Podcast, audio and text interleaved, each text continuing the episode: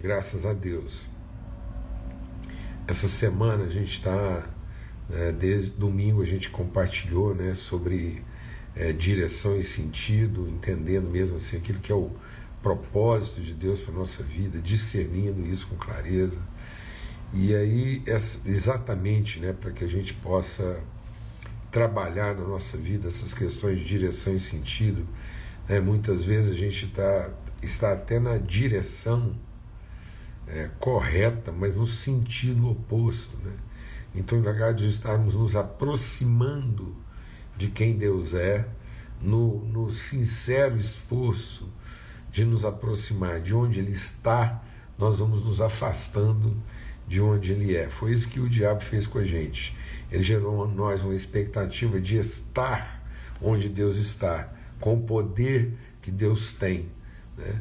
Em vez de sermos transformados à expressão de quem Ele é. Amém? Então, aquilo que nós vivemos, aquilo que nós fazemos, é, é, as pessoas é, têm que perceber em nós a transformação da nossa natureza. E, e sobre esse, esse arrependimento, né, entender isso. E aí a gente compartilhou um pouco na, na na segunda-feira sobre o nosso trato, né? como é que nós rompemos esse limite daquilo que é a cultura que nós controlamos, né? aquele ambiente onde é, valem as nossas regras, né? valem é, é, os nossos preceitos, e aí a gente tem que entrar, tem que atravessar por um ambiente é, é, plural, né? Um ambiente multicultural, que era essa travessia do povo judeu, da cultura judaica, para o encontro com o povo gentílico, né, culturas totalmente diferentes. E Deus orientando esse povo a tratar isso assim com bondade, com misericórdia, né, com mansidão, não com complacência, né, não com, com é, é, não é com uma certa anuência, complacência, não é, é negligência, mas atenção com diligência, mas com amor, e com, com cuidado, né? com bondade, como Paulo fez lá. Então ele não está trazendo a carga né? É, de confronto do Deus dele, mas está ensinando aquelas pessoas a conhecerem o seu Deus, em nome, porque para nós, para nós há um só Deus e Pai. E até nós comentamos aqui né, o que, que é esse escândalo da divindade, em que aqueles que apregoam sua crença no mesmo Deus são as maiores expressões de ódio e de atrocidade né, na história da humanidade. Então, esse conflito né, é, cristão, é, muçulmano, judaico, e depois os próprios cristãos, né, entre romanos e, e reformados. Então, grave isso, muito, muito grave, né, muito, é, é muita raiva, né, é, muita coisa que, que, muita violência cometida na história em nome da liturgia correta, né? E, e ontem a gente compartilhou também sobre essa questão de que Jesus não se confiava às pessoas, né? mostrando para nós que é, as, as pessoas, os indivíduos, não são confiáveis e muitas vezes a gente está tentando colocar isso, é, é, colocando expectativa nas pessoas, em vez de colocar confiança nas relações. Fala devagar. Nosso desafio é, não é colocar nossa expectativa nas pessoas, mas colocar nossa convicção, nossa confiança nas relações, tá bom? Em nome de Cristo Jesus, pelo sangue do Cordeiro. Vamos ter uma palavra de oração? Pai, muito obrigado pelo teu amor, obrigado pela tua graça, obrigado mesmo pelo favor do Senhor, a bondade, tua palavra diz que bondade e misericórdia nos seguirão todos os dias da nossa vida, em nome de Cristo Jesus. Nós queremos ser instrumentos da tua misericórdia. Bem-aventurados os miseráveis, os pobres de espírito, porque deles é o reino, porque alcançam, porque conhecem misericórdia, Senhor. Em nome de Cristo Jesus, porque são totalmente dependentes da tua bondade, da tua misericórdia e agem com misericórdia. No nome de Cristo Jesus, Senhor, Espírito Santo de Deus, ilumina o nosso entendimento. É o que nós clamamos. Em nome de Jesus. Amém. Graças a Deus. E o que eu quero ler hoje com vocês está lá em Romanos, né? carta de Paulo aos Romanos, no capítulo 12. E dentro desse contexto que a gente está. É, qual o contexto que a gente está compartilhando aqui? É da, da exortação de Jesus à igreja de Éfeso. A igreja de Éfeso era uma igreja tudo certo, mas que tinha se afastado do amor. Então nós estamos compartilhando sobre esse arrependimento. Então a igreja que estava é, correta na sua direção, mas que tinha perdido o seu sentido, né? Então, quando eu digo direção, é aquilo que é a, a, a suas práticas, né? é, é, suas estruturas, suas formas. Então, uma igreja totalmente irrepreensível na forma, na estrutura, na diligência, na dedicação, no esforço, no sacrifício, como a própria palavra de Deus diz lá em Apocalipse capítulo 2. Mas depois, uma igreja totalmente é, esfriada, né? uma igreja assim distante daquilo que é o sentido da nossa vida em Cristo, que é o amor, a manifestação do amor do Pai.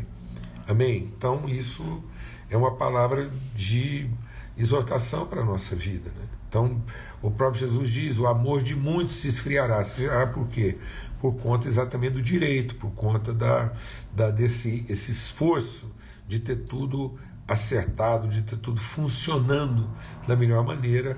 Às vezes a gente está com tanta diligência né, no acerto, em fazer tudo da melhor maneira, que a gente se esquece de que o essencial mesmo são as relações. Então, é, aqui em Romanos, no capítulo 12, Paulo volta a falar sobre isso. Ele diz: O amor, capítulo 12, verso 9: O amor seja sem hipocrisia, odeiem o mal e apeguem-se ao bem amem uns aos outros com amor fraternal. Então, esse amor que é atencioso, que é gentil, né? que é bom de trato, que é educado, um amor que é refinado, né? um amor que é que é, é, é, é ornado de perfume e de beleza. Nós não podemos pensar que, que a gente ama e a gente nega isso com as palavras e com os gestos. Então não adianta falar do amor de Deus. Não adianta falar do amor de Deus para as pessoas se, se nossas práticas não são condizentes com isso. Se na hora que a gente se sente afetado, ameaçado por alguma coisa, a nossa atitude é de ódio, é de revanche, né? é de vingança. Mas eu quero falar uma coisa para os irmãos assim. Eu, eu tem uma coisa na palavra de Deus que diz assim: que um dia, né, na volta gloriosa de Cristo Jesus, todo olho verá. Né? E, e, e isso para mim sempre é uma coisa assim. É, complicada de pensar, né? Porque é, como todo olho verá, né? Nós vivemos num planeta redondo, né? Então, como é que alguém pode é, surgir num lugar e todas as pessoas no planeta vê-lo né, é, ao mesmo tempo. E aí é, eu tinha essa dificuldade porque eu não entendia de maneira clara que, que é, é do Cristo que está falando. Né? Quando ele por fim se levantar em glória, então ele está falando do Cristo, está falando do, do todo Cristo. Né? Então ele não está falando de Jesus apenas, ele está falando de Jesus e o seu povo, a sua igreja. Né? Então, essa, essa revelação gloriosa de Cristo sobre a terra é a, revela, a glória de Cristo. Então, todos verão a sua glória. Então, na sua volta, ele virá em glória, e todos verão a sua glória e se renderão a essa glória. Glória de quem? Glória de Cristo. a glória de Cristo e a igreja, o seu corpo. Por isso que essa igreja, estando em todos os lugares, manifesta a glória. E como é que essa glória manifesta? Na medida em que a vida é oferecida em favor dos seus irmãos, mesmo na condição de estar sendo traído, mesmo na condição de estar sendo morto, perseguido pelos seus algozes. É ali que a glória de Deus se manifestou. E todos que estavam ali puderam ouvir, e alguém lá no meio dizer verdadeiramente: esse era o Filho de Deus. Por que, que verdadeiramente era o Filho de Deus? Porque viram a glória a glória de quem não, não usou poder em causa própria, mas é, revelou amor em favor das pessoas. E aí, quase que como um, um, um, um sinal disso, né? naquele fatídico 11 de setembro, quando as torres gêmeas foram atingidas e derrubadas, eu me lembro muito bem daquele dia, né? E eu estava acompanhando aquela matéria e com horror a gente via tudo aquilo acontecendo, parecia assim um, um filme de ficção, mas estava acontecendo. Eu creio que naquele momento, num certo sentido, a gente pôde ter assim, uma, uma rápida sensação de que era possível o mundo todo estar vendo a mesma coisa ao mesmo tempo. Porque eu penso que foi isso que aconteceu. Eu acho que naquele momento, aquela tragédia, aquela coisa tão grave, tão violenta acontecendo, eu acho que o mundo todo estava atento ao que estava acontecendo ali. E de repente, logo depois que tudo aconteceu, o presidente do país se levantou e eu creio que o mundo todo de novo estava esperando o que, que ele ia falar, né? o que que o que que um presidente, representante de um país cristão, falaria depois de ter sofrido uma violência tão grande. Sabe, naquele dia eu tive a sensação que o mundo todo poderia ouvir o Evangelho ao mesmo tempo, num só instante. Eu pertenço a uma geração que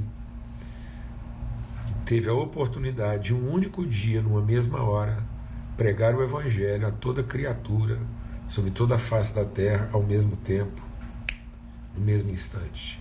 Naquele momento, o mundo todo estava olhando para alguém chamado cristão e como é que esse cristão iria responder a uma ofensa tão grave. E a resposta não foi bondade e misericórdia. A resposta foi vingança.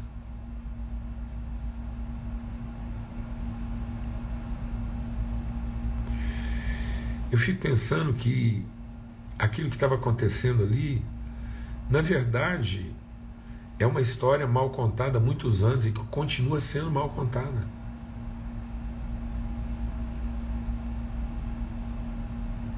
Cada um, à sua maneira, consegue explicar porquê da sua raiva. E agora nós estamos assistindo as consequências de tudo aquilo de novo. De novo, o mundo todo.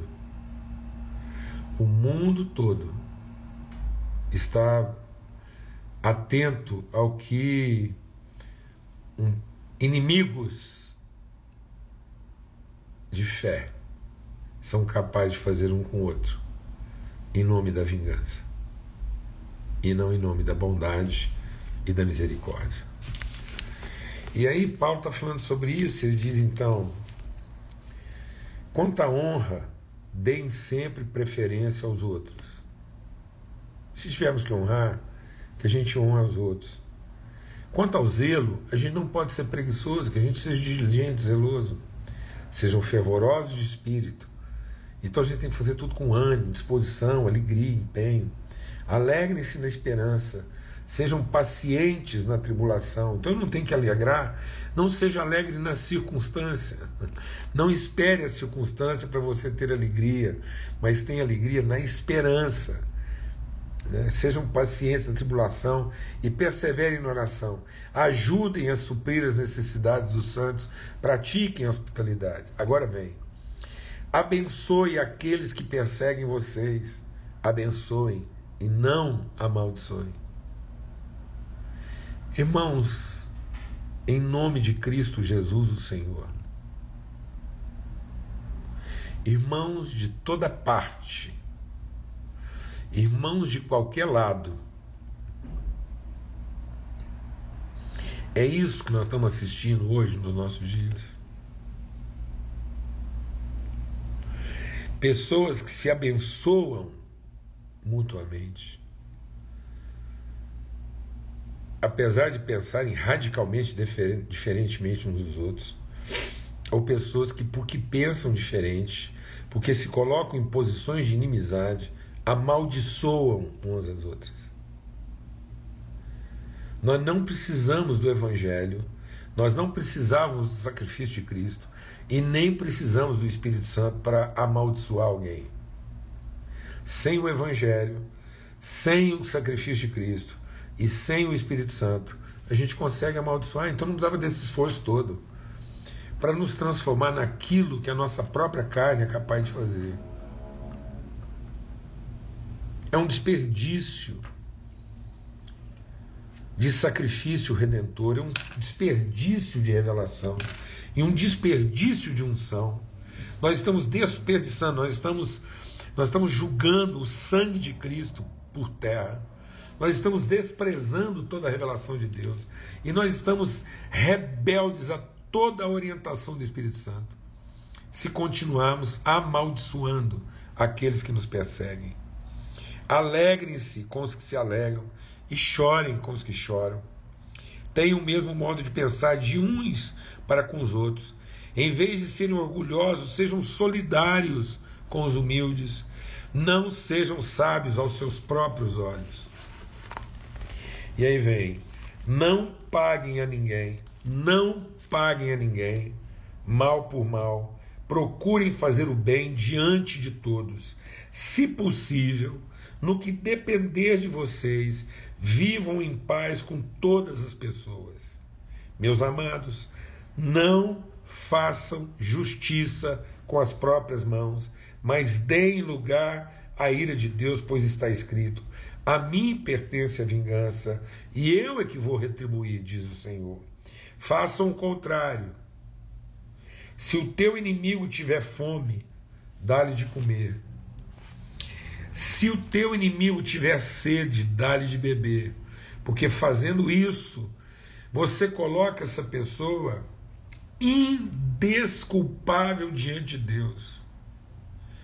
Amado, todo mal, Todo pecado, toda desobediência, toda amargura tem uma explicação, mas não tem uma justificativa.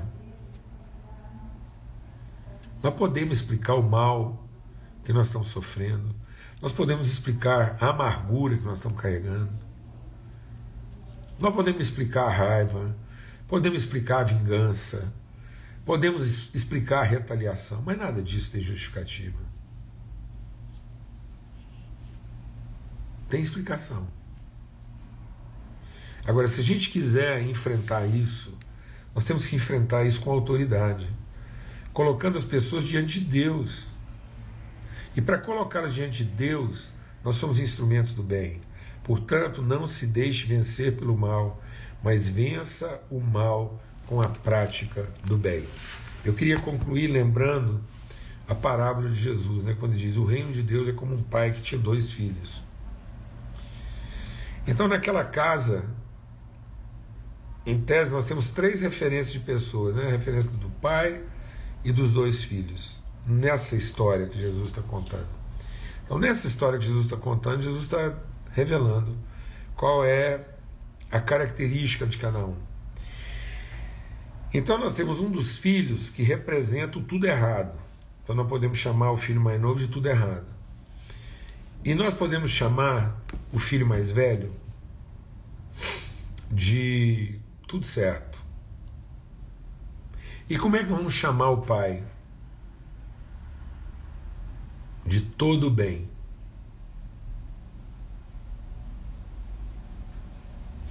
A vida em Deus não é um esforço de tudo certo quando está tudo errado. A vida com Deus é um esforço de todo o bem, independentemente de tudo certo ou tudo errado. Se nós só temos motivação, se nós só temos relação, se nós só temos esperança quando está tudo certo, então é porque nós somos pessoas interesseiras.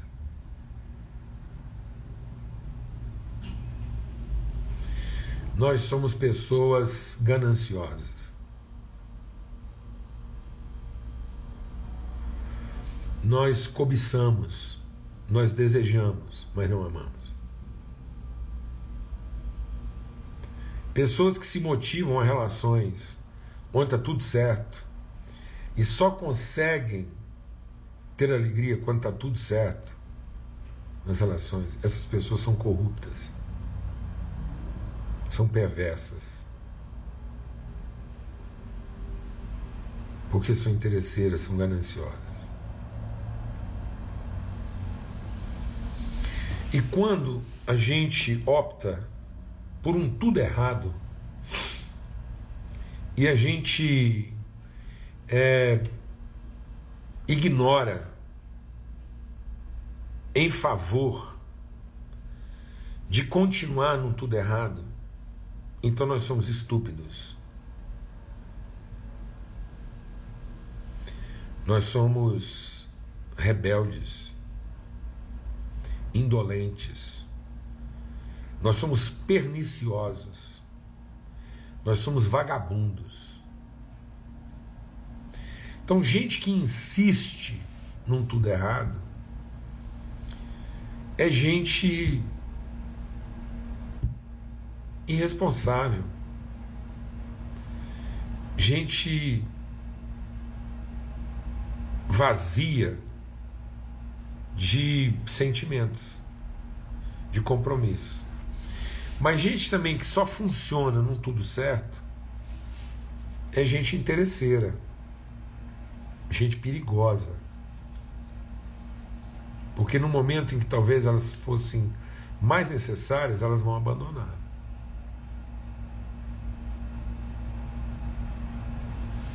Então, o que, que Deus quer que nós sejamos? Deus não quer de nós um tudo errado que fica tudo certo, um tudo certo que nunca dá errado. Deus quer de nós um todo bem. Que o nosso compromisso não seja com o certo, e nem que a gente se desespere com o errado. O que Deus coloca para nós é a possibilidade de, independentemente de tudo certo ou tudo errado, a gente continuar tendo compromisso com o bem. Que a gente não desanime. Que a gente não desanime. Que a gente não se canse de fazer o bem porque a seu tempo nós vamos colher. E às vezes, amados, quando a gente percebe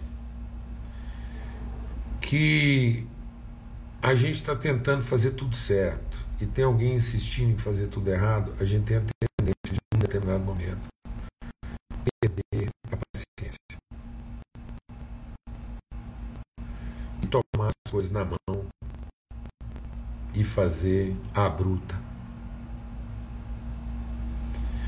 fazer o certo prevalecer sobre o errado.